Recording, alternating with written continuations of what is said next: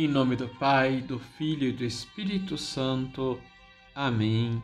Paz, Paz e, oração. e oração. Olá, que o Senhor te abençoe e te guarde. Derrame sobre você, sobre a sua vida, inúmeras graças, inúmeras bênçãos. Que, iluminados por Cristo, possamos contemplar o seu amor, contemplar a sua misericórdia juntamente com São Francisco, possamos rezar: Meu Deus, meu tudo, meu Deus, meu tudo. Renovemos nesse dia a nossa fé, o nosso amor a Jesus, o nosso Deus, aquele que nos ama. Liturgia diária. Na liturgia hoje, lemos o Evangelho de São Marcos, capítulo 8, versículos de 27 a 33 continuamos a ouvir a palavra de Deus com a ajuda de São Marcos, um evangelho que traz uma inquietação bem clara: quem é Jesus de Nazaré? Marcos ele vai nos oferecendo aos poucos com seus textos a reação de diferentes personagens perante Jesus.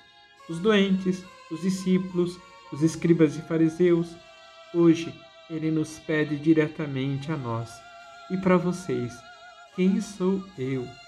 Nós cristãos temos o dever de descobrir a nossa identidade e de testemunhar a nossa fé, dando um bom exemplo com a nossa vida.